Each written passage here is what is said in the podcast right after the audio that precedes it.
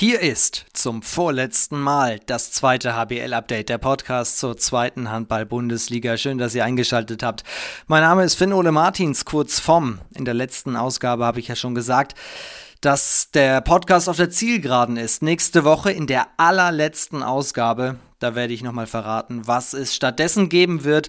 Zwei Folgen aber kommen noch, die ich schon im Juni und Juli aufgezeichnet habe und die möchte ich euch nicht vorenthalten. Das eine ist die Aufstiegsfolge, die heute kommt mit Moritz Strohsack. Der hat kurz nach dem letzten Spieltag mit mir über die Saison des HBW Balingen-Wallstätten gesprochen, über die Meisterschaft in der Liga. Es ging auch um Mallorca und natürlich seinen anstehenden Wechsel, der mittlerweile vollzogen ist. Er geht in der neuen Saison für Leipzig auf Torejagd. Das heißt also, es ist schon ein bisschen länger her, dass wir sie aufgezeichnet haben, nur dass ihr wisst, von welchem Zeitpunkt wir ungefähr sprechen. Jetzt kommt zum allerletzten Mal eine Vorstellung von Simon Baumgarten, unser Außenkorrespondent, der in der Rubrik Radio Baumgarten unsere Gäste vorstellt. Und hier kommt Radio Baumgarten zu Moritz Strohsack. Und danach gehen wir direkt rein in die Folge, mit der ich euch ganz viel Spaß wünsche.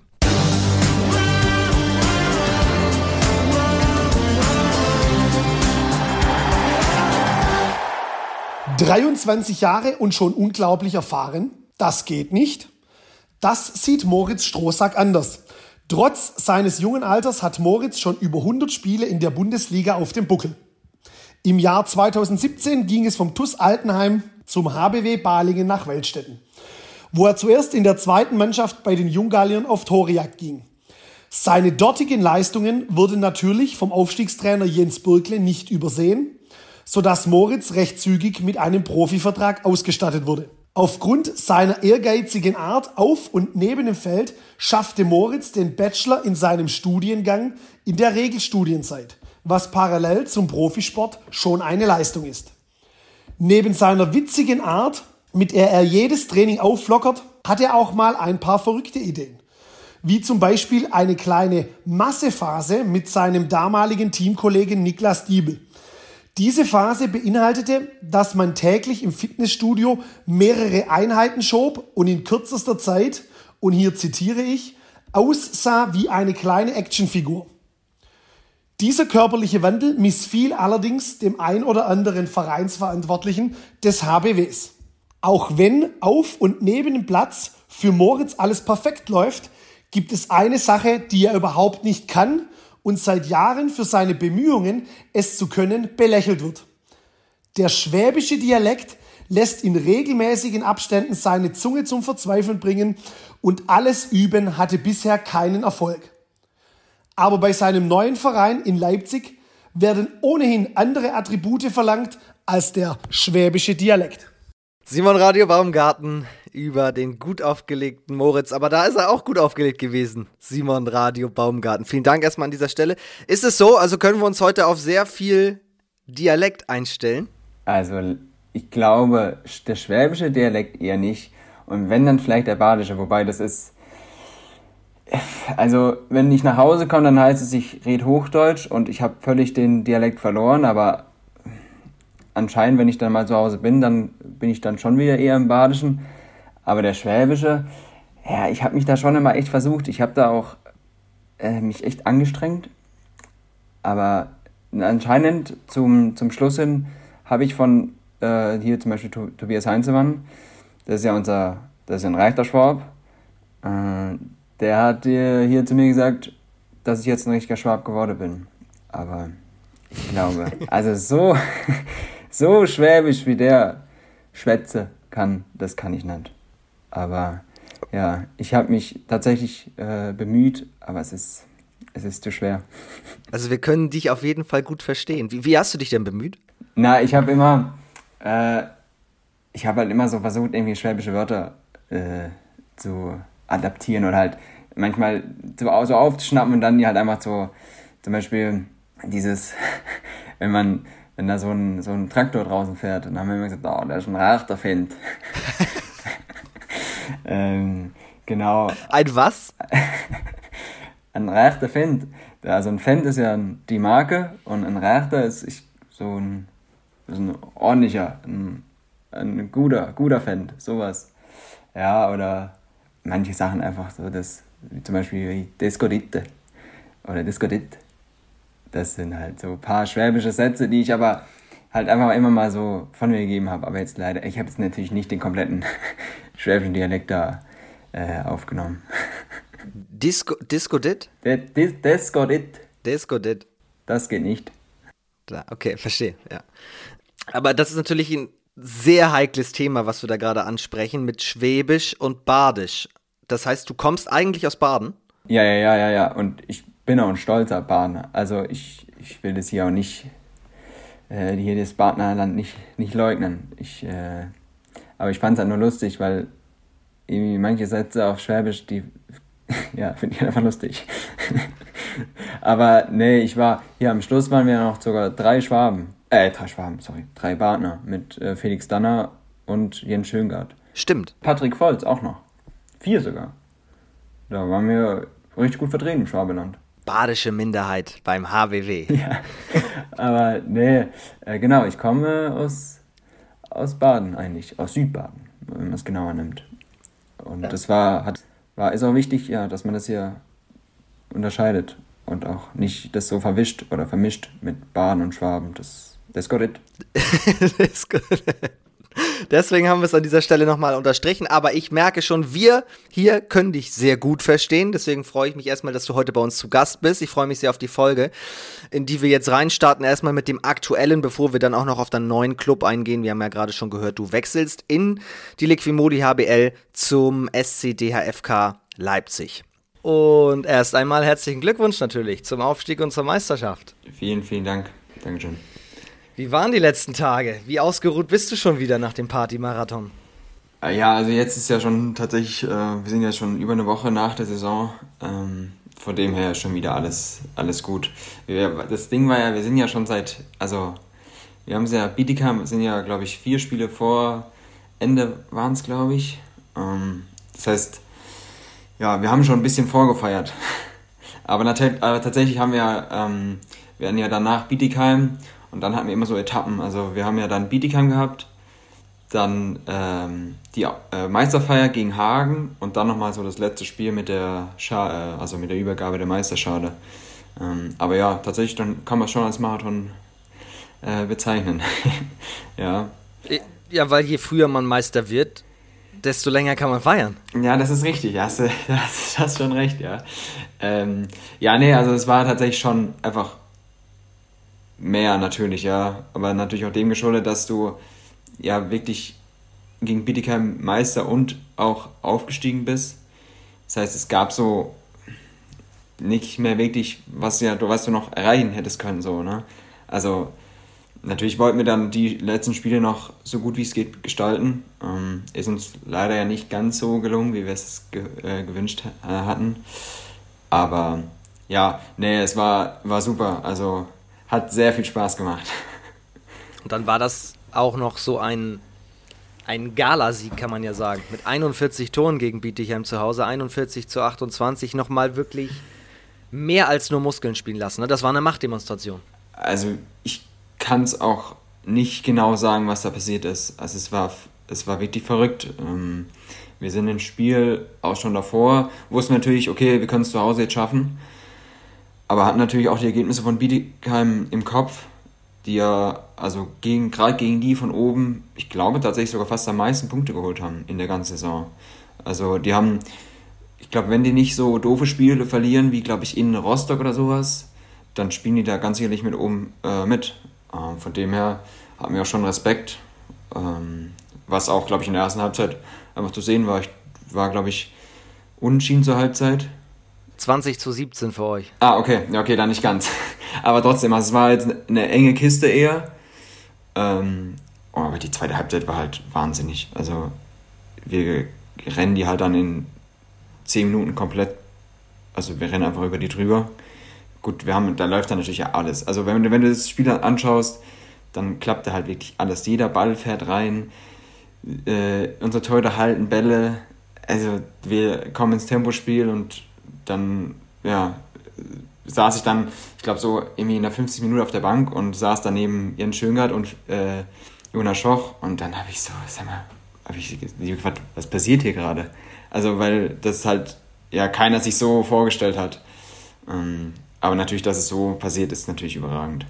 Wie stellt man sich das vor? Also es kann ja auch sein, dass wenn du eine tolle Saison spielst, aber unmittelbar vor dem Ziel bist, diesen letzten Schritt zu gehen, das kann ja manchmal auch hemmen.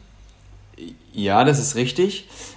Ähm, aber das hatte ich gar nicht das Gefühl. Also ich hatte vor dem Spiel zwar einfach Respekt, aber ich hatte nie das Gefühl, dass wir jetzt das noch auf der Zielgerade irgendwie komplett einknicken. Ich weiß nicht, ich glaube, das hat sich einfach über die Saison aufgebaut, dass wir da so ein, also wie so ein Selbstverständnis haben. Oder ja. Ähm, ich, also ich weiß, also für mich, ich kann nur für mich reden, ich hatte da jetzt nicht so ein schlechtes Gefühl. Ähm, und auch, ich glaube, ein Großteil der Mannschaft hat es nicht gehemmt, sondern wir hatten einfach Bock, dieses Spiel zu gewinnen. Und zu Hause, ja, ich, ich habe, wir haben es auch immer davor, zu Hause aufsteigen und äh, Meister werden, ist, glaube ich, das Beste, was passieren hätte können. Und du warst auch alles andere als Gehemd. Du warst eher Endhemd mit acht Treffern in dem Spiel. Nur Jonas Schoch hat mit zehn ja. noch mehr geworfen. Das ist ja unfassbar. Also ihr habt zusammen, nur ihr beide jetzt mal, habt mehr Tore in diesem Spiel geworfen, als komplett Bietigheim in der ersten Halbzeit. Ja gut, aber wie gesagt, da äh, ich habe auch, glaube ich, ich bin auch ein paar Gehstößen gelaufen und so. Das, da, wie gesagt, da lief halt alles. Also ähm, ja, das hätte auch gut und gerne jemand anders äh, werfen können, so. Aber dann war es halt äh, Jona und ich, aber das ist im Endeffekt erstmal tatsächlich ja vollkommen egal. also. Aber das ist, glaube ich, der entscheidende Punkt, den du ansprichst. Es hätte auch jemand anderes machen können, egal wer, weil ihr einfach mit in der Liga die, die heftigste Breite im Kader habt, dass ihr von dem Namen, von den Namen natürlich her den Kader schlecht hin habt und einfach die konstanteste Mannschaft auch wart. Ja, das ist tatsächlich so, ja. Ähm, wir hatten, das haben wir auch immer mal wieder darüber gehabt, dass du halt auch so Spiele wie in Dormagen oder in Essen auch, gegen Essen immer auch sehr unangenehm oder ja, so Spiele halt, die, wo du eigentlich sagst, ja, müsstest du schon gewinnen, aber das ist in der zweiten Liga halt gar nicht der Fall. Also da, da wir haben es ja wieder dieses Jahr gesehen, da passieren ja Sachen, das, ja, da, da musst du ja manchmal im Kopf fassen. Ähm, von dem her äh, hat uns das, glaube ich, schon ausgezeichnet, ja, dass wir es halt geschafft haben, auch die Spiele äh, zu gewinnen, bei denen man meint, okay, da sollte man eigentlich gewinnen, ja, dass wir die auch wirklich gewonnen haben. Gab es in der Saison jemals eine Phase, in der ihr ja, nicht gezweifelt habt, das Wort ist zu groß, äh, in denen es überhaupt mal ein bisschen kribbelig wurde? Ja, tatsächlich. Äh, direkt nach der Rückrunde. Ähm, wir hatten es in der Rückrunde, weil die Hinrunde war ja super. Äh, und dann in der Rückrunde hatten wir es auch mal so, ja, was wäre wenn? Und dann verlieren wir ja gleich mal äh, unser Spiel gegen Elbflorenz zu Hause, spielen dann, glaube ich, in Schwartau unschieden und dann sind es, glaube ich, nur noch drei Punkte oder so, wo wir dann sagen, okay, wir brauchen jetzt auf jeden Fall wieder, wir können uns nicht auf dem äh, Rückstand oder auf dem Abstand ausruhen, sondern wir brauchen jetzt mal wieder Leistung. Ähm, das haben wir dann aber tatsächlich sehr gut wieder hinbekommen und wieder in, ja, haben wieder unser Rhythmus gefunden, sind dann wieder in den Lauf gekommen und haben dann wieder die nächsten Spiele gewonnen. Und hatten natürlich dann auch wieder ja, auch Glück, dass natürlich andere Mannschaften, die hinter uns waren, auch Punkte gelassen haben. Also, ja. Und das war, würde ich sagen, so der einzige Punkt, wo es vielleicht mal so ein bisschen ja, gekribbelt hat. Aber jetzt nicht so, scheiße, scheiße, wir müssen oder wir müssen unbedingt äh, jetzt äh, Angst haben, dass wir äh, hier in die Verfolgergruppe oder dass die Verfolgergruppe uns aufholt, sondern halt ja, ähm, wir sollten jetzt mal wieder, dass wir gar nicht in die Bredouille kommen. Sprich, wir können uns nur selber schlagen. Im Endeffekt ja. Also so über, soll jetzt nicht überheblich klingen, aber im Endeffekt ja, weil wir wussten, wir können auf jeden Fall jeden Gegner schlagen und wenn wir gut spielen, dann wird es für die anderen Mannschaften extrem schwer zu gewinnen. Und ja, also die Spiele, die wir auch verloren haben, haben wir einfach auch schlecht gespielt. Ähm, aber klar, also ich glaube, es ist auch nicht, also nicht möglich, jedes Spiel einfach zu gewinnen. Also, außer du bist äh, Kiel mit der einen Saison, die kein Spiel verloren haben. Oder Bietigheim Frauen zum Beispiel. Aber nee, ähm, das, äh, ja. Das ist ja auch nicht arrogant gemeint oder das ist einfach nur glaube ich, das Selbstbewusstsein, das ihr auch haben dürft nach so einer Saison, von der ja vor der Saison eigentlich schon alle wussten, im Grunde kann es nur über Balingen laufen. Das heißt nicht, dass ihr unbesiegbar seid, aber das heißt, wenn ihr euren Kopf klar bekommt und die, die Stärke und das Potenzial von euch auf die Platte, dann wird es halt eigentlich nur über Balingen gehen. Ja, okay, also ich glaube, also ich muss ehrlich sagen, davon habe ich gar nicht so, also klar, das wird immer geschrieben oder gesagt, ähm, aber wir wussten selber vor der Saison gar nicht, was passiert. Also, weil man einfach nur immer, ja klar, zwei Liga, da kann ganz, also diesen, da kann alles mögliche passieren, mh, mm, weil ja jeder jeden schlagen kann. Ähm, und ich glaube, wenn wir ehrlich sind, wenn die, wenn wir nicht so reinstanden in die Saison mit, ich weiß nicht, wie viel Siegen mit einem Tor, dann kann es auch ganz anders laufen. Also da hatten wir vielleicht einfach am Anfang das Quäntchen Glück, weil wir wirklich, ich weiß nicht, wie viele Spiele wir da mit einem Tor gewonnen haben und auch manchmal richtig glücklich. Also mir fällt Eulen ein, Hüttenberg. Fünf der ersten acht Spiele. Ja, also wirklich. Und auch, wo du manchmal sag, gesagt hast, das kann ja nicht, das geht ja gar nicht. Ja. Und wie gesagt, wenn da, wenn wir da nur mal ein Spiel verlieren oder unentschieden spielen, dann fängt es schon wieder ganz anders an. Und dann, wie gesagt, weiß ich nicht, was passiert wäre. Das hat Wolfgang Strobel hier auch im Dezember schon gesagt, dass das gar nicht aus seiner Sicht so klar war, wie das von allen Seiten immer kolportiert wurde. Aber genau das, dass er das sagt, zeigt ja das Kunststück, das ihr absolvieren musstet, nämlich als Absteiger zu kommen und automatisch auch in die Favoritenrolle gedrückt zu werden. Und das musst du ja auch mental erstmal hinbekommen, vom Abstiegskandidaten zum Aufstiegsfavoriten. Das, das ist, glaube ich, das, was den maximalen Respekt eigentlich erfordert an euch. Ja, das, das, da hast du tatsächlich recht. Ähm, das, ist wirklich eine ganz andere Situation, weil letztes Jahr, oder die äh, Saison jetzt davor, als wir noch in der ersten Liga waren, war es halt so, du fährst halt nach, jetzt, das ist übertrieben, aber nach Kiel und weißt halt, okay, also normalerweise verlierst du jetzt. Oder es gibt ja so viele andere Beispiele. Ähm, du hast ja nicht jedes Mal, du bist halt eigentlich immer der Underdog und schaust halt so, klar, du willst gewinnen, aber du weißt halt, okay, es, an normalen Tagen hast du halt nicht so viel Chance. Und in der zweiten Liga, ja, ist das natürlich was ganz anderes. Da bist du halt der, ja, wie der Absteiger aus der ersten Liga, den am Max, ich glaube auch, dass die meisten dann halt auch sagen, gegen die wollen wir auf jeden Fall gewinnen, so. Ähm, ja, das ist natürlich tatsächlich was ganz anderes, weil du halt auch jedes Spiel gewinnen musst, fast um wieder aufzusteigen. Es ist nicht so, du gehst mal rein und schaust, ja, heute, heute vielleicht, sondern du musst halt. Das ist ja tatsächlich was ganz anderes, weil der Druck halt ja, klar, der Druck im Abstiegskampf ist auch, auch nicht nichts Cooles, ja.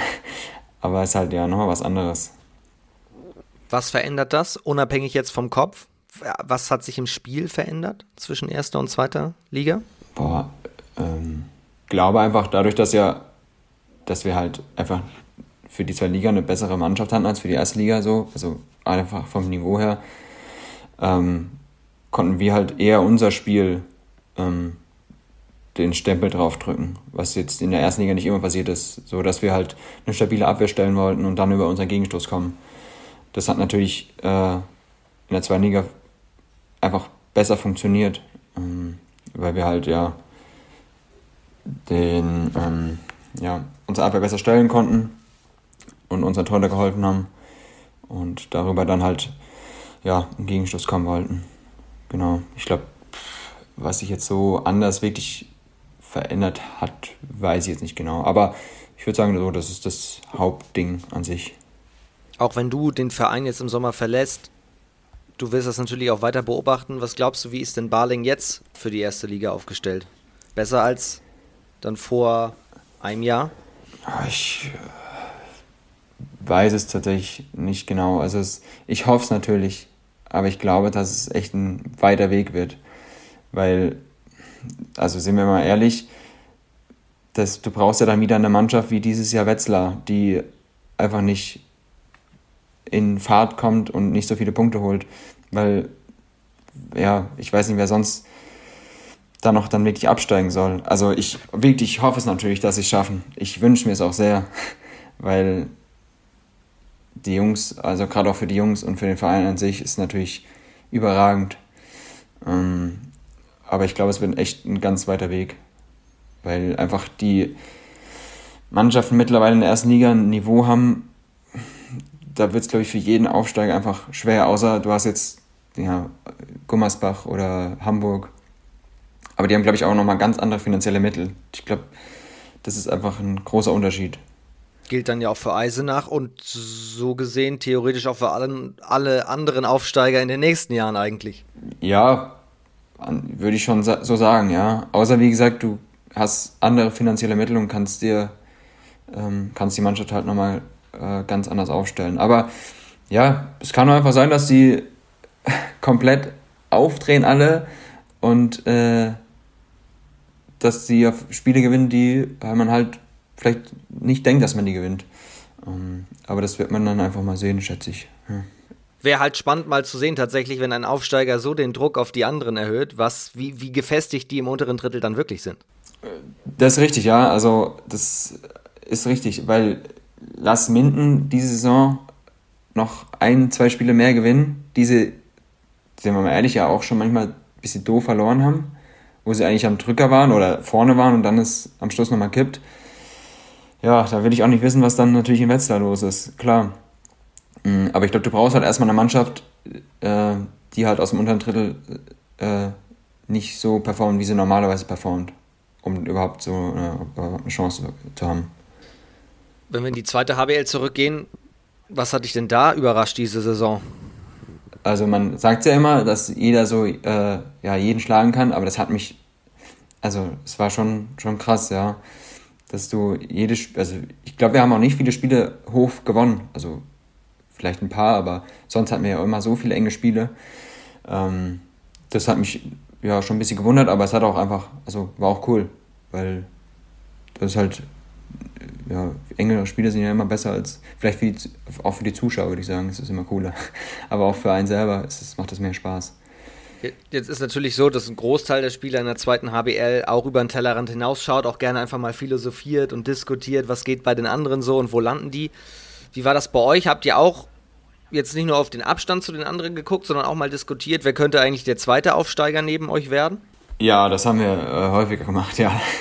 ähm, aber wir haben jetzt uns nie wirklich für jemanden entscheiden können, weil es ja, also es war gefühlt ja jede Woche anders. Auch bis zur, bis zur Hinrunde mussten wir auch noch die Eulen mitnehmen, die waren ja, glaube ich, von den Verlustpunkten her, waren die zur Winterpause ja Zweiter. Also das, die brechen dann zwar ein äh, in der Rückrunde, aber damit zum Beispiel hat von uns auch keiner gerechnet. Auf einmal ja, waren, die, waren die ja Zweiter. Ähm, aber wir hatten, also jetzt, wir hatten wie gesagt keinen wirklich jetzt äh, herausgekoren, der da ähm, mit uns aufsteigt. Weil das ja auch einfach verdammt eng war. Also es war ja verrückt. Das also dass Lübeck dann am Schluss da die Punkte lässt, das hat mich äh, auch für Peter, also Peter Strohsager, mein Cousin, ähm, fand ich schade. Aber gut, ja. Also da ist es ja so eng, da ein Spiel verlieren oder zwei und dann bist du halt einfach leider schon weg vom Fenster und hast einfach keine Chance mehr. So hart ist es da oben leider. Ihr habt äh, im April und Mai innerhalb von wenigen Wochen auch genau gegen diese drei Mannschaften da oben, äh, die hinter euch standen, gespielt. Gegen Dessau habt ihr zu Hause durch einen Last-Second-Treffer verloren. Dann habt ihr Lübbecke mit einem besiegt und Eisenach unentschieden gespielt. Fangen wir mal mit Dessau an, die natürlich mit die, die Mannschaft der Saison eigentlich waren, weil damit wirklich niemand gerechnet hat, dass die bis in die letzten zehn Minuten der Saison noch hätten aufsteigen können. Was hat das so unangenehm gemacht, gegen Dessau zu spielen? Weil die gewinnen ja in Balingen. Mhm. Ähm, also wir hatten an, bei dem Spiel äh, Timo Löser halt überhaupt gar nicht im Griff. Ich glaube, der wirft gegen uns 12 aus 15 oder so. Aber das war ja bei dem tatsächlich ja dieses Jahr kein nichts Neues. Der hat ja, ich, ich glaube, eine Woche davor gegen Rimpa 15 aus 15 geworfen. Ähm, nee, dann haben die uns tatsächlich auch äh, überrannt. Also das war echt krass. Ähm, die war, hatten so ein krasses Tempo und wir hatten uns, also wir haben uns vorne schwer getan, Tore zu werfen und haben dann gefühlt nach 20 Sekunden wieder ein Gegentor bekommen. Also, weil die uns einfach mit der schnellen Mitte komplett überrannt haben. Ähm, und trotzdem hat es sich für uns auch angefühlt, als wäre es ein richtig schlechtes Spiel gewesen. Und also klar, du hast verloren, aber nur mit einem. Ähm, ja, aber und dann kam noch äh, hier ähm, Ambrosius rein in der zweiten Halbzeit. Er war nämlich krank die Woche wohl und hat nicht gespielt äh, oder am Anfang nicht gespielt, kam dann in der zweiten Halbzeit rein und hält dann auch noch ein paar Bälle. Ich glaube, das war auch über die ganze Saison gesehen auch einfach ein extrem wichtiger Faktor für, für Dessau.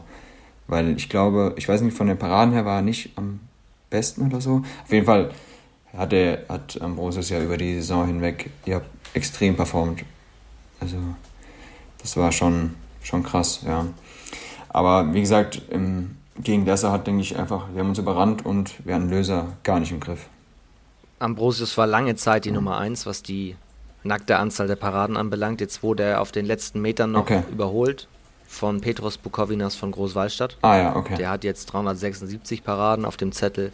Im Vergleich Ambrosius 361. Also. Ja, trotzdem. Aber ja, trotzdem ja Wahnsinn. Ich glaube, das hat auch einfach, also das, das ist tatsächlich verrückt, ne? Also letzte Saison war ja das auch fast hier noch, äh, ist ja fast noch abgestiegen oder hatte mit dem Abstieg zu kämpfen und ja, was diese Saison passiert ist, ich glaube, das wissen die selber auch nicht so genau. Und was vielleicht halt auch noch da noch dazu kommt, die, also bei, bei denen zu Hause, ich glaube, also die Halle ist schon auch ungemütlich. Ich, da spielen wir jetzt nicht so gerne. Also wir haben da ja mh, hm, relativ früh in der Saison ja, gespielt, da war es schon unangenehm. Ich glaube, im, zum Ende der Saison hin wurde es bestimmt noch viel krasser, weil ja die einfach die Euphorie dann da war und ich glaube, Eisenach war ja sogar ausverkauft. Ich habe mir, da Bilder, mir da Bilder gesehen, das war ja schon verrückt. Ja, das Derby da gegen Eisenach, das muss phänomenal gewesen sein. Ja, wobei in Eisenach auch nicht viel anders ist. Also da ist ja auch Hexenkessel. Das, die, ich glaube, das schenkt sich ja nicht so viel. Was kommt denn auf die Liquimoli HBL jetzt zu, wenn, wenn Eisenach hochgeht? Was hat die ausgemacht? Ja, gut, ich bin mal gespannt, wie Eisenach ohne Hangstein ist, weil er ja erstens Torschützenkönig wurde und vorne die 5-1 gedeckt hat. Also klar, Gregic hat die auch noch äh, gespielt, aber ich, ich würde sagen, Hangstein schon am meisten. Deswegen bin ich tatsächlich mal gespannt, wie sie das Problem lösen, weil also die 6-0 haben sie ja fast gar nicht gespielt und auch nicht wirklich und auch nur, wenn gar nichts mehr funktioniert hat.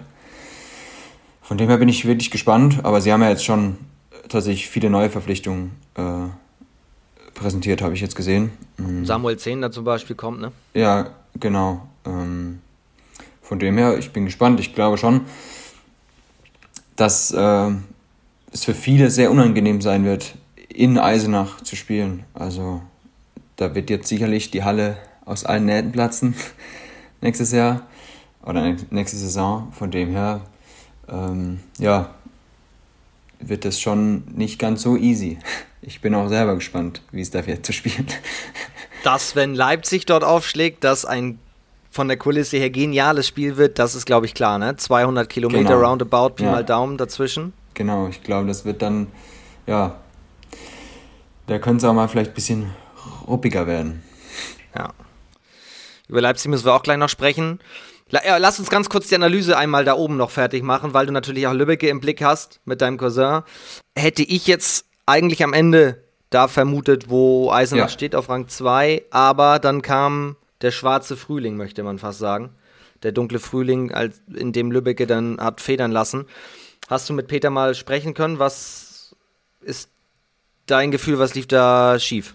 Äh, nee, wir haben tatsächlich nicht gesprochen. Ähm, aber ich habe mir jetzt die Spiele auch nicht also genau angeschaut und jetzt auch nicht irgendwie analysiert oder sowas.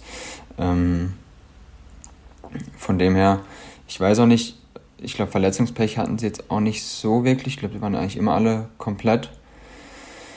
Ähm, aber ja, das war ja, ich glaube, sie haben gegen uns da mit einem verloren, dann zu Hause gegen Nordhorn verloren, in Eisenach. Oder in Dessau war es, glaube ich. Dessau war, meine ich, die einzige Mannschaft, die sie besiegt haben. Ja, es kann sein, aber dann glaube ich, äh, ja, dann glaube ich in Eisenach. Da haben sie mit acht verloren. Wo sie auch ordentlich alle mitbekommen haben, ja. Und dann ja mit äh, in Bietigheim und davor glaube ich auch noch schwierig. Also ich kann es jetzt tatsächlich nicht genau sagen, aber wenn du halt zum Beispiel dann gegen uns mit einem so bitter verlierst, wir werfen ja glaube ich, also Philipp Vistora wirft eine Sekunde oder zwei aus dem Freiwurf gefühlt äh, den Ball da ins Tor. Wenn du dann vielleicht so viele Nackenschläge bekommst, ähm, ja, dann springt das Momentum vielleicht auch einfach auf die andere Seite immer und du siehst halt die anderen Mannschaften um dich herum gewinnen immer alle. Vielleicht ist es dann auch einfach für den Kopf so schwer, dass du dann sagst, klappt nicht mehr oder ich, ja, wie gesagt, ich habe, ich weiß es leider nicht genau. Ja, aber es ist tatsächlich äh, schade, ja, auch wenn jetzt Peter den Verein äh, verlässt, aber ich hätte mir schon gewünscht, dass er nochmal einen Aufstieg mitnimmt. Genau, der wechselt nach Dormagen. Du wechselst nach Leipzig, wo er ja auch schon mal war. Genau. Ja, richtig, ja. Vorher müssen wir aber nochmal über etwas sprechen, was du jetzt auf jeden Fall ganz sicher weißt. Wie fühlt sich die Meisterschale an? Schön. Äh, nee, ähm, ja, es war jetzt tatsächlich das erste Mal, auch ähm, so alles mal mitzubekommen mit bezüglich dieser Zeremonie etc. Auch lustig, ähm, uns wurde, wurde die Meisterschale mit weißen Handschuhen gegeben und ich glaube, fünf Minuten später war die völlig verharzt und verölt und was. Also, die hätte man uns auch, glaube ich, gleich äh, mit, mit den Händen übergeben können. Weil, ja, es war ja direkt nach dem Spiel. Wir hatten jetzt nicht die Chance, irgendwie uns die Hände zu waschen oder so, aber das ist ja auch, glaube ich, egal. Aber ja. Das ist doch das Einzige, danach. was da drauf sein darf. Da dürfen nur eure Fingerabdrücke und euer Harz und euer Bier darf darauf. Das stimmt allerdings, ja. Ja, nee, also zum Bier, also Bier draus trinken ist jetzt nicht so geeignet. Das ist ein bisschen zu flach. Stimmt, aber es kann ja ein bisschen was abkommen, so ein paar Spritzer oder so, die darauf kommen. Das ist ja in Ordnung. Ja, ja, ja. Ja, das ist tatsächlich in Ordnung. Ähm, ja, nee, äh, schön. Ist eine Erinnerung, die werde ich auf jeden Fall äh, ja, für mich behalten für eine ganz lange Zeit. Also es gibt Erinnerungen? Ja, tatsächlich. Also an die, äh, die Rückfahrt ist zwar lang von Dresden nach Hause, aber irgendwann war dann auch einfach vorbei. Also ist dann schon, ich glaube, wir sind um halb sechs oder um sechs heimgekommen morgens. Irgendwann war dann auch einfach fertig. Also. Wer darf denn eine Meisterschale dann mit nach Hause nehmen oder mit ins Bett nehmen? Ich glaube tatsächlich, dass unser Geschäftsführer, die, also Felix König, die mitgenommen hat. Ja, ich weiß es, also ich, doch, ich meine eigentlich ziemlich sicher.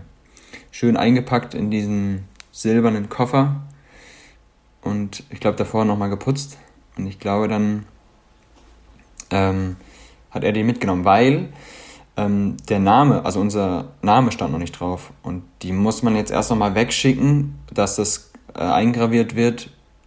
Genau. Und ich glaube, deswegen ähm, hat Felix sie mitgenommen, damit er sich darum kümmern kann. Weil denn, ja, wie gesagt, unser Name noch nicht drauf stand.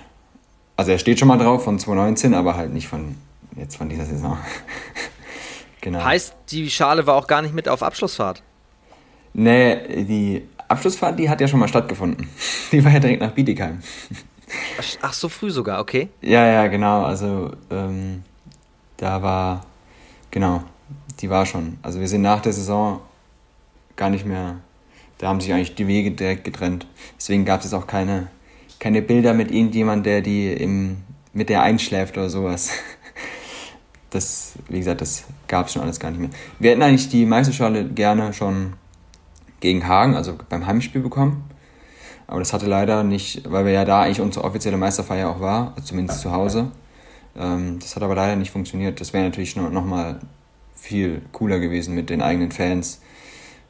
Ja, wobei nach dem Spiel, ja, das war ja nicht so berauschend. Aber nee, das hätten wir uns tatsächlich gewünscht, aber es hat leider nicht geklappt von der Liga her. Weil, ja, für, ich glaube, in Dresden war es dann auch ein bisschen doof, weil wir dann die haben dann noch gleichzeitig ihre Spieler verabschiedet und wir wollten halt natürlich dann noch ein bisschen feiern und dann, ja, willst du natürlich auch nicht die ganze Zeit so äh, laut sein, weil, ja, aus Respekt vor denen, die ja verabschiedet werden, ist eher schwierig. Mhm. Von dem her wäre es, glaube ich, cooler gewesen, wenn man das schon gleich einen Spieltag vorher ähm, machen hätte können, weil ja, es war ja schon alles entschieden. Das hat leider nicht funktioniert. Vielleicht auch ein Glück, dass ihr sie nicht mitnehmen konntet auf Abschlussfahrt, denn äh, ich frage auch nur nach Augenzwinkern, weil ich folgenden Artikel gelesen habe, dass, äh, da sind wir beim Fußball, der Hamburger Oberliga-Champion TSV Sasel wurde Oberligameister und ist direkt im Anschluss nach Mallorca geflogen auf Meisterfahrt, mit im Gepäck die Meisterschale. Diese jedoch haben die Saseler Spieler verloren und zwar mitten auf dem Ballermann. Und dann wurde auf Facebook ein Riesenaufruf gestartet, so nach dem Motto, wer hat sie gesehen? Das letzte Mal gesichtet wurde sie nachts. Demnach sei die Schale am Donnerstag im beliebten Biergarten in der Schinkenstraße abhanden gekommen. Finderlohn übrigens 200 Euro. Für alle Handballer, die noch nach Mallorca wollen und sie finden sollten. Ja, da sollte man das vielleicht noch ein bisschen auf, ein bisschen höher machen. Die 200 Euro, das reicht ja nur für eine Säule. Das macht ja keinen Sinn. Vielleicht ein bisschen mehr. äh, ja, das ist tatsächlich richtig. Ähm, das hätte auch sein können, weil auf Mallorca, ne, da wäre, glaube die Idee, die mitzunehmen, wäre keine gute gewesen. Die man, von dem her, ich glaube, die hätte man von vornherein einfach zu Hause lassen hätten sollen. Hätte man, hätte man sie schon da gehabt. Weil das ist, die Wahrscheinlichkeit, dass man die verliert, ist sehr hoch. Oder dass es auch bestimmt irgendwelche Leute gibt, die auch sagen, ja, die nehmen wir einfach mal mit. Mal mit. Ja. Aber ja, äh, ich hoffe natürlich, Sase hat das mittlerweile gefunden. Oder die wurde wieder gefunden. Also was da an Tafelsilber schon verloren gegangen sein muss von all den ganzen Mannschaften, die schon da waren. Sensationell. Ähm, wer ist denn bei euch in der Mannschaft so der, jetzt nicht aus Altersgründen, aber so der Mannschaftspapa, der auch im Partymodus eigentlich auf alle anderen aufpasst und so ein bisschen Verantwortung noch zeigt? Hm.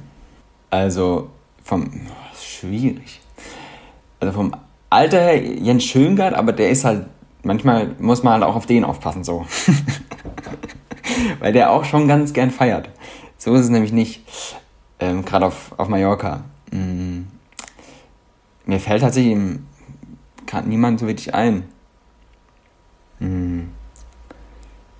So, was, wer bei uns, also wir nennen ihn halt so, Papa, das ist Felix Danner. Aber der hat jetzt nicht äh, die Aufgabe, auf uns aufzupassen. So. Aber wir nennen ihn halt so in der Mannschaft Papa. Aber auch nur halt aus Spaß natürlich wegen seinem Alter.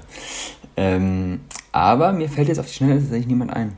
Ich glaube, wir passen einfach alle ganz gut auf uns gemeinsam auf. Ähm, also ja, doch. Das äh, hat, hat super funktioniert. Oft war es auch hier die, die Zimmerpartner. Also dann ist der Zimmer so, wenn der eine, wenn es dem einen noch, der eine noch äh, da war und äh, noch für sich selber und für andere sorgen konnte, dann war es oft äh, die Zimmerpartner, ja. Und deiner war? Äh, Tobias Heinzemann. Auch äh, über die Saison schon oder eigentlich die ganze Zeit schon. Und natürlich dann auch äh, auf Abschlussfahrt. Das ist ja selbstverständlich. Das ist ja schon alles eingespielt, da macht man dann auch nicht neue Sachen. Genau. Warum braucht es auf Mallorca überhaupt einen Zimmerpartner? Man ist doch gefühlt gar nicht zu Hause. Ja, doch, eigentlich ja schon. Also ein bisschen ist man schon hier zu Hause. Und so auch dieses, ich glaube, äh, sich gegenseitig dann wieder aufraffen. also am Morgen dann. ich glaube, es ist ganz gut, wenn dann, weil ich will nicht wissen, wenn man allein im Zimmer ist, dann ist die Wahrscheinlichkeit, glaube ich, hoch, dass man einfach liegen bleibt. Also bei beim manchen würde ich sagen, ja. Ähm, von dem her, ich glaube, ist ja auch einfach lustiger. Also jetzt alleine aufs Zimmer, weiß ich nicht. Finde ich. Da finde ich einen Zimmerpartner schon lustiger. Ja. Auch wenn man natürlich nicht so viel ist. Eigentlich fragt man ja immer nach einem Party-Beast, sage ich mal, aber du hast ja jetzt schon ein paar Namen genannt. Gibt es denn auch das Gegenteil? Also tatsächlich jemand, der aufgerafft werden muss, der richtig nochmal gedrängt werden muss, jetzt mal richtig zu feiern und sich mal ja, gehen zu lassen, fast schon? Nee, ich glaube nicht. Ich glaube, wirklich durch die Bank haben alle äh, super performt. Angefangen von Physio bis Athletiktrainer. Nein, ist nicht, das ist ja eigentlich nicht so weit weg, aber ja, also wirklich, ähm, nee, tatsächlich alle, alle dabei. Klar, manche mehr oder weniger, also, aber eigentlich durch die Bank alle. Solide Mannschaftsleistung. Dein, wie vieltes Mal war das auf Mallorca? Ähm, das dritte Mal jetzt. Die Unterbrechung mit Corona, die war halt, ja. aber sonst ja, das dritte Mal. Das ist noch nicht jetzt so viel. Ich glaube, da gibt es noch ganz, ganz viele, die schon vierfache oder fünffache schon mal da waren, aber ja. Du hast auch hoffentlich noch ein paar Jahre vor dir, also insofern. Das ist richtig, ja, das ist tatsächlich korrekt, ja. Kommen wir mal weg vom Feiern und schauen mal auf das, was als nächstes so kommt. Wie ist es, eine Saison zu spielen mit dem Wissen, wie es danach und wann es danach weitergeht? Weil das war ja schon vor der Saison klar, dass du jetzt nach dieser Saison nach Leipzig gehst. Es gibt ja andere Spieler, die während der Saison gucken, wo geht's hin oder nicht wissen, wie es weitergeht und gerade dann setzen sie sich unter, Druck oder gerade dann performen sie. Je nachdem gibt ja jeweils beide Seiten. Für dich gab es von Beginn an Klarheit. Eine Saison noch und dann geht's nach Leipzig. Wie ist das? Also am Anfang dachte ich eigentlich, das ist ganz ähm, eigentlich perfekt, weil du ja jetzt weißt, was Sache ist. Ähm, trotzdem habe ich mir ein bisschen schwer getan, weil ähm, ja, ich auch, glaube ich, so mir einfach ein bisschen selber Druck gemacht habe, weil du ja dann schon, äh, ja, ich mir vorgenommen habe, ich möchte halt nochmal eine gute Saison oder mich gut verabschieden ähm, und es nicht immer so geklappt hat, die Saison. Ähm, ja, aber an sich war es natürlich optimal, weil du hattest das komplett aus dem Kopf eigentlich draußen. So, äh, du wusstest zumindest, äh, oder ich wusste zumindest, dass ich, ähm, oder wo es in der Zukunft hingeht ähm, ja, wie gesagt, es war nur manchmal trotzdem irgendwie sch schwer, ähm, weil ich mir halt selber einfach ein bisschen Druck gemacht habe oder ja, der auch gar nicht von außen kam, sondern einfach ja von, von mir aus. Ähm, und auch wenn es dann so manche sagen, ist eigentlich sau doof, weil du ja Sicherheit hast etc. Ähm, ja, ich weiß auch nicht genau warum oder wieso, aber ja, so war es halt. Ähm, genau. Aber ich glaube, es mir ging es halt eben tatsächlich viel darum, dass ich mich noch so gut wie möglich aus Baling verabschiede. Ähm, ja, und natürlich bestmöglichst mit dem Aufstieg, das hat äh, geklappt. Das ist schon mal äh, viel wert, weil ich unbedingt äh, nächstes Jahr, oder es passiert ja jetzt auch zum Glück, ähm, ja, in Baling oder gegen Baling spielen möchte. Weil ich ja in Baling schon noch viele, viele gute Freunde habe jetzt nach sechs Jahren ist es, glaube ich, vor allem auch, weil ich, ich war in der zweiten Jahr am Anfang, aber mit so mit Mario Minsky oder Tobi Heinzemann ähm, habe ich die ganze Zeit also verbracht, von der zweiten auch in die erste hoch. So, das heißt, du siehst die einfach jeden Tag und ja, ähm, dann sind es natürlich schon sehr gute Freunde geworden.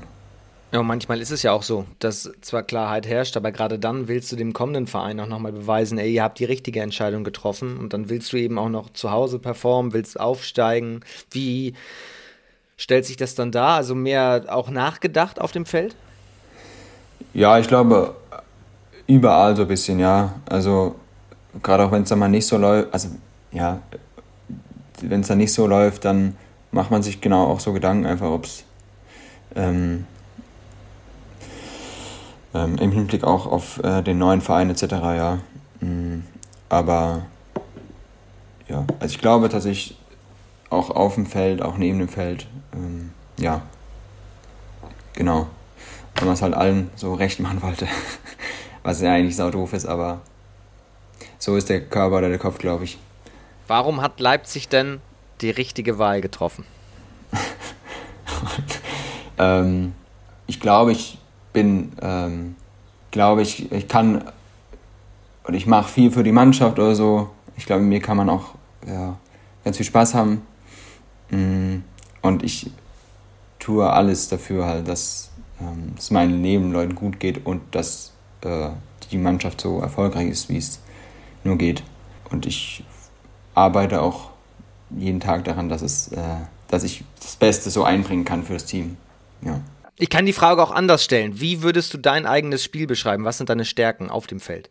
Also ich glaube schon, auf jeden Fall mein, mein äh, Gegenstoßspiel ist schon äh, gut. Ähm, also ich hoffe, dass nächstes Jahr die Torhüter äh, auch mal nach rechts schauen äh, bei, beim Gegenstoß. Nee, ähm, und ich ähm, ja, im Gegenstoßspiel ist eigentlich schon, das war, war doch eigentlich das, was mich am meisten auszeichnet, würde ich sagen, ja. Ähm, ja. Und umgekehrt, warum hast du dich für Leipzig entschieden?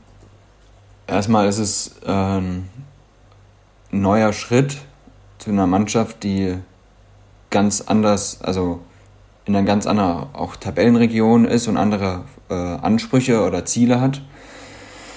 Ähm, also es ist ja ihr ausgesprochenes Ziel, auch gerne mal äh, Europa zu spielen. Ähm, und ja, also auch die Sicherheit zu haben, erste Liga zu spielen, ähm, fand ich äh, super und auch so alles drumherum, also der Verein, ähm, die Stadt ist auch super. Also das, das was ich bis jetzt gesehen habe, ist natürlich auch im Gegensatz zu Baling was ganz anderes. Äh, da freue ich mich auch drauf, auf eine größere Stadt. Ähm, ja, nee, ich glaube, das, was der Carsten aufgebaut hat, ist schon verrückt. Und ähm, ja, genau. Ich habe gelesen, du hast auf jeden Fall mal bei Peter nachgefragt, wie es so ist in Leipzig. Stimmt das? Ja, das ist richtig, ja. Gut, ähm, liegt natürlich nahe, ne? Also Peter war ja da und auch wenn es jetzt schon ein bisschen her ist, habe ich ihn ja trotzdem mal gefragt, wie es ähm, wie es äh, wie es ihm gefallen hat oder so, ja. Ähm, und dann habe ich mit ihm mal telefoniert, ähm, habe auch tatsächlich mit Simon Ernst mal telefoniert, ähm, weil er natürlich noch näher ist an der Mannschaft, als auch Kapitän natürlich jetzt da spielt. Ähm, ja. Was hat er gesagt? Gut, er, zu dem Zeitpunkt war noch äh, André Trainer. Da hat er natürlich auch, äh, ähm, so, gut, ich hatte André auch äh, mal als, ich glaube, in der Jugend oder Junioren, ich glaube Jugend, als Trainer. Und ähm, dann hat natürlich auch viele von André erzählt, aber das ist jetzt ja nicht mehr aktuell, aber trotzdem. Ähm, und so halt auch nur Gutes, ja. Also Stadt, Umfeld, Verein, alles ähm, super. Und Peter auch. Und ja, dann, ich meine, das ist ja auch, also man ist ja auch in einer gewissen Weise auch stolz, dass man überhaupt die Chance bekommt oder froh, dass man die Chance bekommt, überhaupt für so einen Verein zu spielen.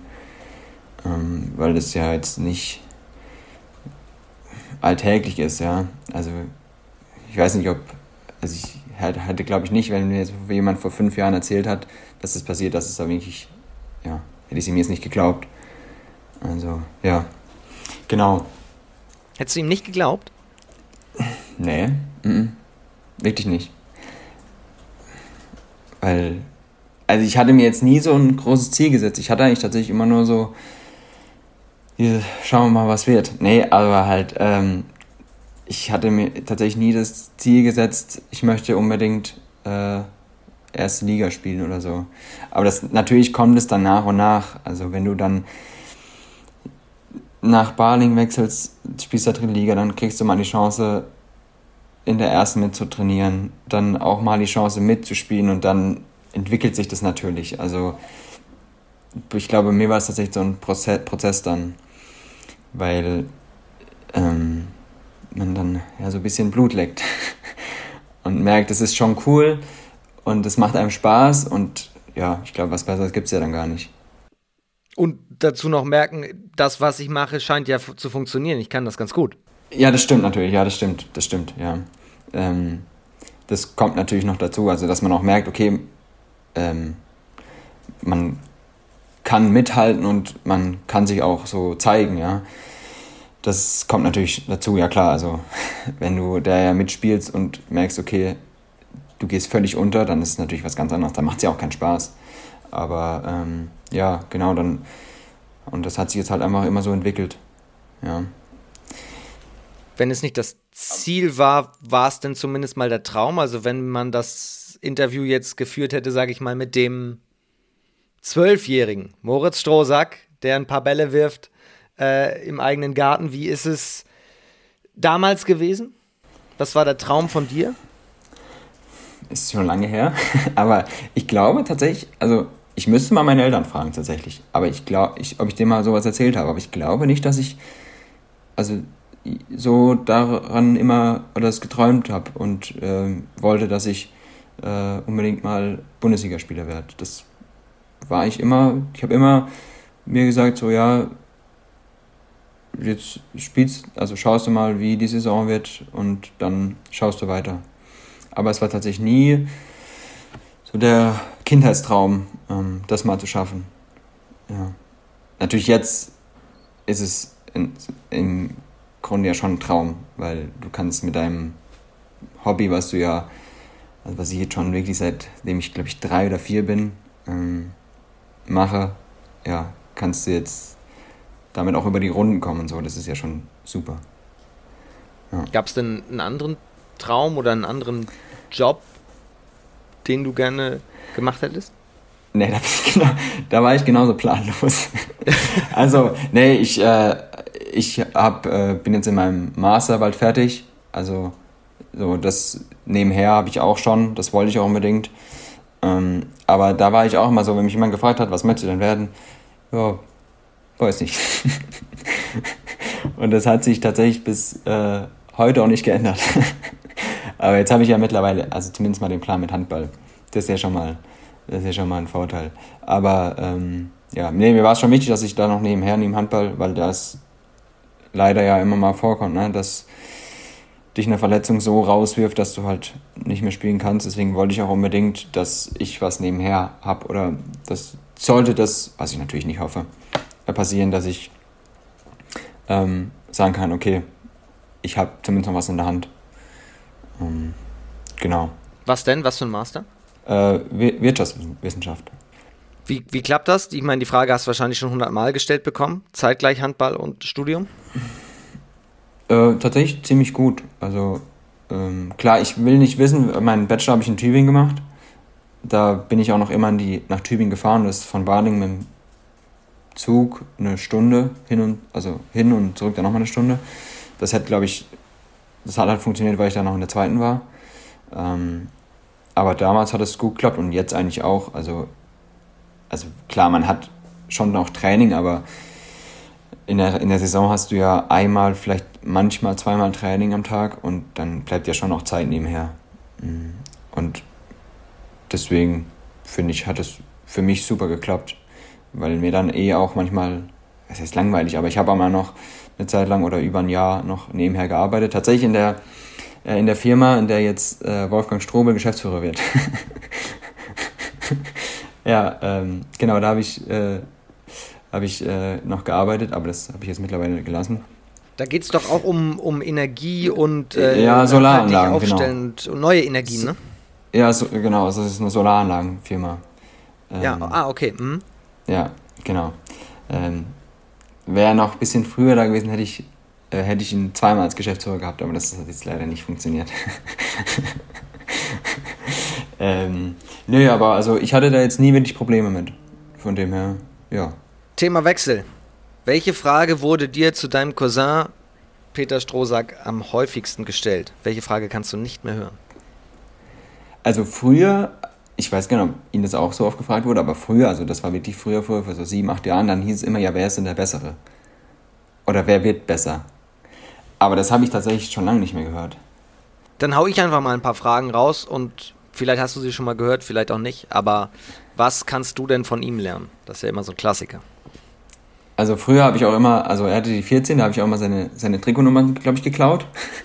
Und dann war er auch schon, äh, ja, so, weil er ja fünf Jahre älter als ich ist und dann hat man schon immer aufgeschaut. Ähm, weil er dann, habe ich noch in Altenheim gespielt, also in meinem Heimatverein und er war dann schon in Dormagen und ähm, ja, dann, er konnte ja auch immer, oder kann ja auch immer ziemlich gut springen. Das habe ich mir, oder habe ich auch mal versucht zu, äh, zu kopieren. Ob es geklappt hat, weiß ich nicht. ähm, aber ich glaube, er hat auch diese Saison, oder auch schon die Saisons davor, aber ähm, wirklich sehr, sehr gut gespielt. Und ähm, ja, dann noch als Kapitän. Ich glaube, ähm, da kann man sich schon einfach ja, diese Abgeklärtheit oder Ruhe einfach äh, abschauen, ja. Ob man das abschauen kann, ist die Frage, aber man kann sich ja zumindest vornehmen, ja. ja. Und umgekehrt? Gibt es was, was er von dir lernen könnte? Jetzt lädst ihn einfach mal einen Podcast ein und dann fragst ihn das. ich weiß es tatsächlich gar nicht genau. Ne? Stimmt, er war noch nie hier. Ja, genau. Da könnte man dann ihn natürlich fragen, warum das Strohsack-Duell, also Lübeck gegen Baling oder Peter versus Moritz, an dich gegangen ist. Ja, das ist richtig. Ich glaube sogar 3 zu 1, wenn mich alles täuscht. Gut, denn das erste oder die ersten zwei Duelle waren ja, glaube ich, direkt im Abstiegsjahr. Nee, nee, gar nicht im Abstiegsjahr. Das war erste Liga. Stimmt, erste Liga. Ja, ist eine gute Frage. Ich glaube, nee, das aller, allererste Spiel haben wir erstmal verloren in Lübeck, ist sogar ziemlich deutlich mit 6 oder so. Ähm, und dann, gut, dann war letzte Saison zu Hause gegen Lübecke. Ich glaube, da hatten die, ich, will, ich weiß nicht, wie viele Verletzte, das war wahnsinnig. Also da sind die mit einem Kader angereist. Ja. Die haben auch, glaube ich, davor ein paar Wochen nur mit acht Leuten oder so trainiert. Also es war halt schrecklich, ja. Ähm, und da es ja für uns, glaube ich, noch um relativ viel ging, äh, ja, haben wir da halt gewonnen. Und jetzt dieses Jahr, ja. Ähm, Wie bereits analysiert, ja. Ja, aber ja, ich. Es war schon immer, es war schon immer ziemlich cool, ja. Also, weil sowas hätte ich zum Beispiel auch nicht gedacht, dass ich nochmal gegen Peter spiele oder so. Ähm, weil ja, und dann halt natürlich, wenn wir in Baden gespielt haben, war natürlich immer die ganze Familie da. Ähm, das war natürlich sehr schön, ja. Weil dann sich immer alle so wieder gesehen haben. Ihr kommt ja beide vom TuS Altenheim, ne? Genau, genau, ja, richtig. Wir haben da auch alle Jugendmannschaften durchgespielt, bis wir dann beide gegangen sind. Und ist das jetzt was familiäres ja. oder ist es was Altenheim-mäßiges, dass da so fantastische Rechtsaußen herkommen? Vielleicht auch Altenheim auch allgemein. Also ich, es gibt noch tatsächlich auch in Rechtsaußen aus, äh, der spielt in der Jugend in Leipzig. Der kommt auch aus Altenheim. Aha. Und ähm, wenn man Frederik Simak. Ja. Der hat auch mit mir in der Jugend gespielt. Der kommt jetzt natürlich, der hat jetzt nicht alle Jugendmannschaften durch, durchlaufen, aber hat, glaube ich, bestimmt auch drei oder vier Jahre in Altenheim gespielt. Dann äh, Jonathan Fischer aus Bietigheim hat auch mal in Altenheim gespielt. Also, ja, habe ich jetzt noch jemanden, jemanden vergessen? Ich glaube, die Jugend ist gar nicht auch, kommen immer wieder ein paar, die äh, echt, echt was drauf haben, ja. Für einen, ja, wirklich kleinen Verein, aber ja, ist natürlich äh, super. Also man erkennt auf jeden Fall ein Muster, sagen wir so. ja, ähm, nee, ähm, ist schon, also freut mich natürlich auch für den Verein.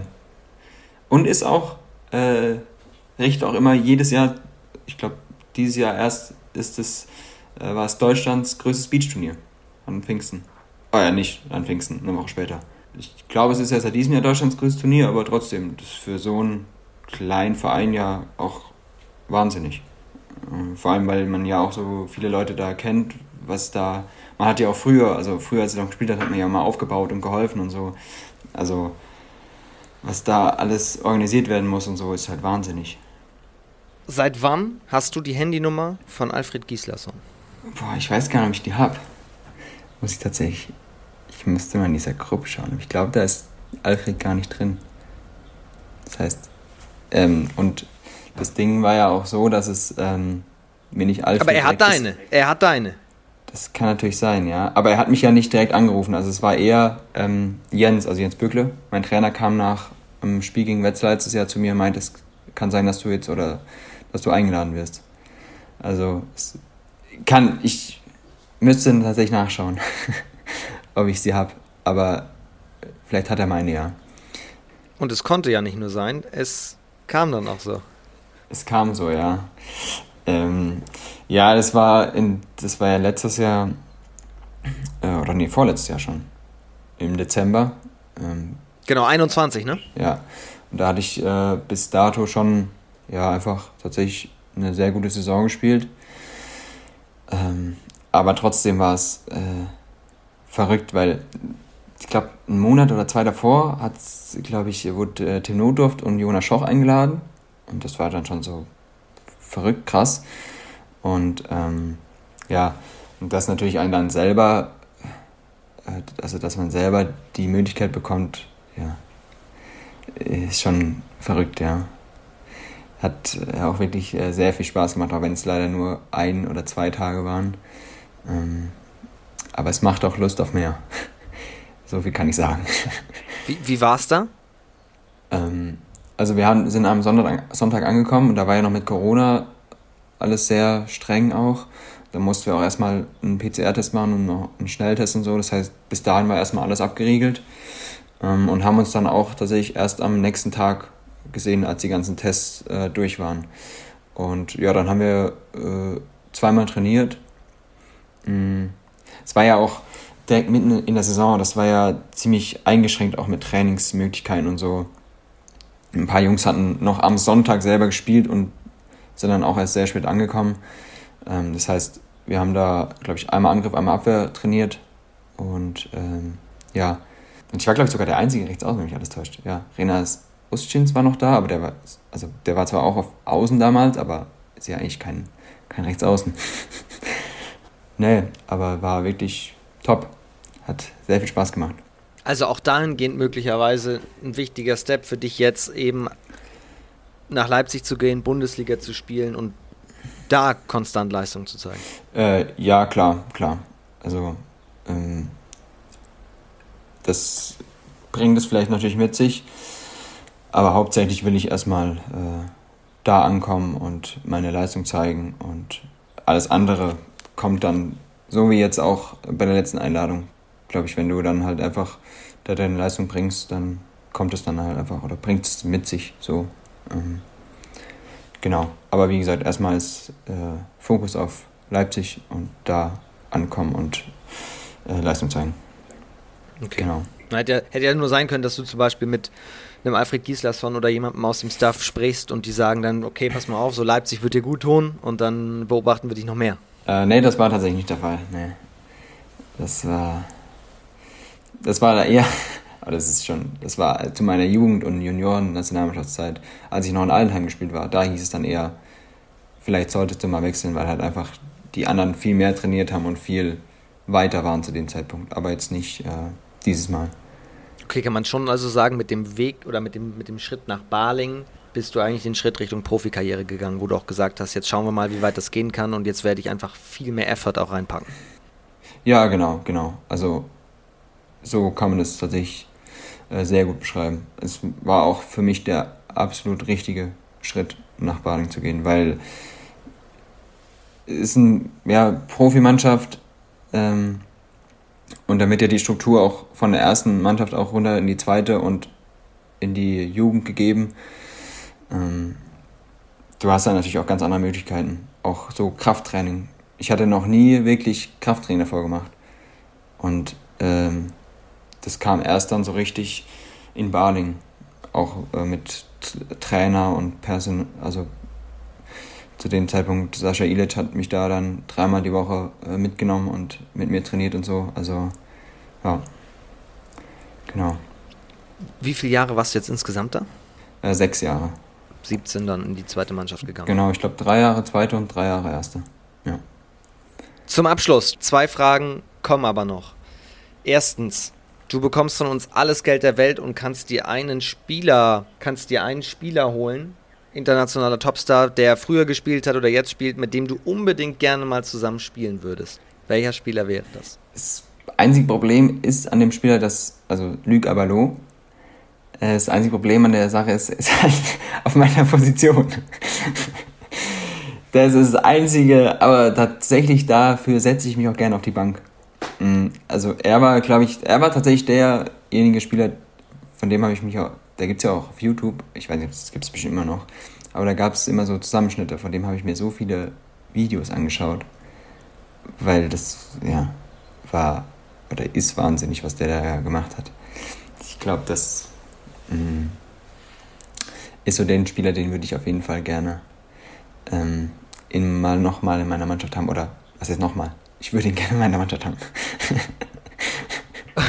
und dann auch tatsächlich angeguckt und dann seine Dreher oder seine Heber und so auch in der Halle mal nachgestellt? Ja, aber das ist, war halt, ist, also versucht ja, aber das ist halt unmöglich. Auch allein dieses Springen ist ja wahnsinnig. Ich will nicht wissen, es war auch immer häufig bestimmt abgestanden, aber das ist ja erstmal egal. nee, ich, ja, also da gab es dann auch immer so eine ich weiß gar nicht mehr. Da war immer so eine besondere Musik dabei, die, ja, jedes Mal, wenn ich die höre, erinnert es mich sofort an, an diese Videos. Ähm, diese Highlight-Videos. Luc Abalo und äh, Müritze Strösack passt auf jeden Fall. Ja. Gutes Duo auf Außen, würde ich sagen. Der ist ja, glaube ich, sogar auch jetzt ihr Botschafter ne? für, für die EM im Winter, wenn mich alles täuscht. Ich glaube, der wurde jetzt erst vor kurzem vorgestellt. Ja, mit Viktor Thomas zusammen. Ja, äh, genau. Stimmt, ja, vielleicht lässt sich über den ja dann mal Kontakt herstellen. Was würdest du den so fragen? Boah. Glaube, da wäre ich erstmal. Ich, das weiß ich gar nicht genau. Da müsste ich mir davor was überlegen. Sonst würde ich da, glaube ich, den nur voll stummeln. Will nicht, sagen, wissen, nicht wissen, was ich sagen soll. ähm, nee. Dann müsste ich mich vorbereiten für. Dann mal die letzte Frage. Gibt es im Handball eine Sache, die du ändern würdest?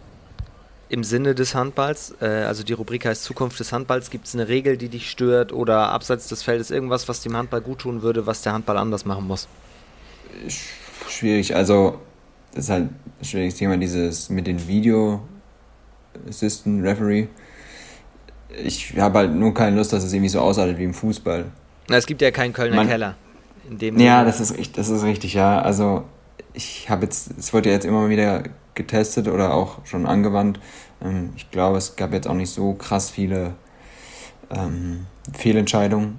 Aber ja, das wäre vielleicht das Einzige. Und was manchmal noch ein bisschen mh, mm, immer die Auslegung manchmal komisch ist, ist dieses äh, Ding mit Außen, äh, Außenverteidiger.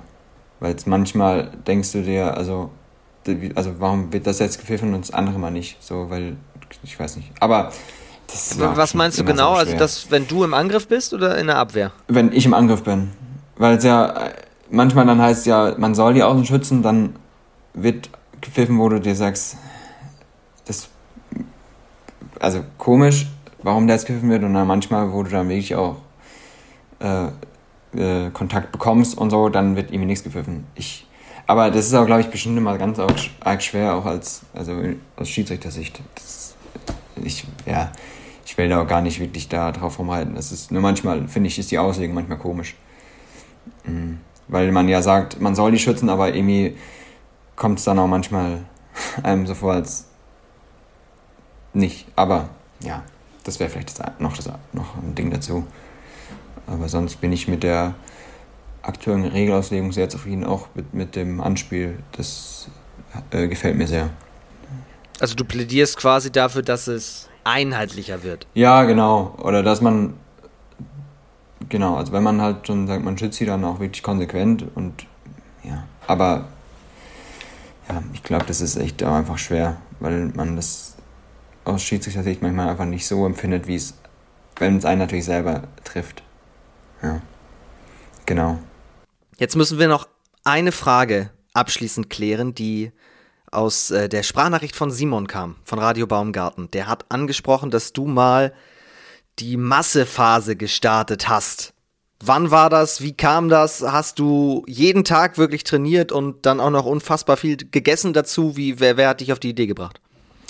Ja, also ich kam nach Baling und ich hatte, glaube ich, so um die 70 Kilo also ich war, ich war richtig dünn. Und dann, ich hatte auch noch nie irgendwie was mit Hand oder mit Krafttraining zu tun. Mhm, also immer so ein bisschen, aber jetzt nie so krass. Und dann hat mich äh, damals Sascha Ilic, also der Athletiktrainer, der jetzt auch äh, Athletiktrainer von der ersten ist, ich glaube, der war damals auch Co-Trainer, aber ja, er hat mich da so ein bisschen an die Hand genommen, hat mich da tatsächlich dreimal in der Woche, also hatte ich da Personal Training und dann hatte ich äh, zudem hatte ich in meiner WG mit äh, Markus Dangers und Finn Beckmann zwei, die schon echt auch viel und gern gegessen haben. Und dann, dann hat es da hat es dann richtig angefangen. Ich glaube, dann habe ich im ersten Jahr sogar 17 Kilo oder so zugenommen. 17? Ich glaube, ja. Ich hatte dann, ja doch, 17 Kilo, das müsste hinkommen. Also das, ja, war dann für meinen Körper auch mal eine dicke Umstellung. Und dann hat das, und seitdem habe ich so die, habe ich das immer weitergemacht. Und mit Niklas, also Niklas Dievel, äh, der war dann auch bei mir in der WG und dann haben wir das, ja, dann war der äh, halt ja, mein Trainingspartner. Und dann waren wir tatsächlich, das war noch in der, da waren wir noch in der zweiten eher. Und dann war, hatten wir ja auch nicht so viel Training. Und dann waren wir, also ich wüsste nicht, wir waren also nicht jeden Tag, aber schon sehr, sehr, sehr häufig. Und haben dann natürlich dann auch, ja, fleißig gegessen. Und ich weiß nicht, äh, kennst du einen Markus Rühl? Also jetzt persönlich nicht. Ja, nee, nee, ja, so genau. Klar, und dann haben wir halt auch immer uns zum Beispiel so Videos angeschaut. so Trainingsvideos. Ja. Der Markus. Nee, äh, genau. Müssen wir das kurz erklären für die Hörer, wer das ist? Äh, also, also ein deutscher Bodybuilder. Genau, also ein Tier. Ja, der labert halt auch so in seinem Dialekt auch so viel, so viel dummes Zeug vor sich hin, ne? Aber ja, es war halt einfach äh, saulustig. Und genau, ähm, so das, da haben wir schon ja, ordentlich Gas gegeben. Ein guter Niklas ist auch immer heute noch in, äh, ja, haben wir immer noch Kontakt. Ähm, und also meine Höchstphase war tatsächlich nach Corona. Ähm, da war ich aber halt, also ne, da war ich, glaube ich, bei, da war ich am Schluss dann bei 96 Kilo. Respekt, Respekt. ja, das war wahnsinnig. Da, das, fürs Handball war das dann einfach nicht mehr brauchbar. Inwiefern hat sich das auf dein Spiel ausgewirkt? Ja, das war auch nur, also tatsächlich, ich habe das Glück, ich kann auch relativ schnell wieder abnehmen. Also ich war dann, ich war dann einfach nicht mehr so explosiv und schnell. Ähm, mhm. Ich, ja, aber da habe ich ja über Corona nochmal, glaube ich, so an die 10 Kilo zugenommen, bisschen weniger.